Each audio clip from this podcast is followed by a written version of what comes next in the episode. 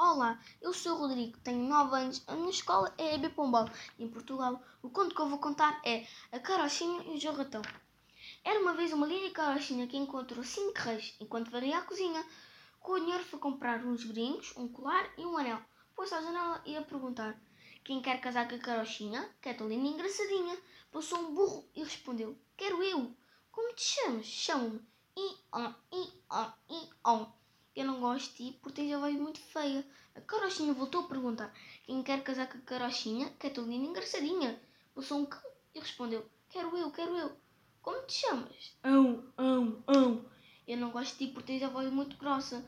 A carochinha voltou a perguntar quem quer casar com a carochinha, e engraçadinha.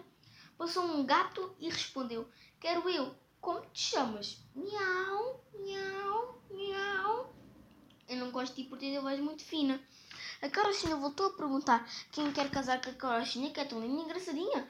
Passou um rato e respondeu, quero eu, quero eu. Como te chamas? Chamo-me João Ratão.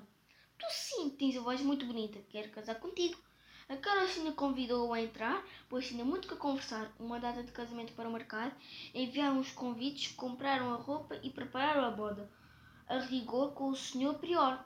Domingo era um grande dia. A noiva foi a última a entrar na igreja e estava linda de causar inveja ao João Ratão. Estava orgulhoso, mas também muito nervoso. Tocaram juras de amor eterno e no fim choveu porque era inverno. Foi então que o João Ratão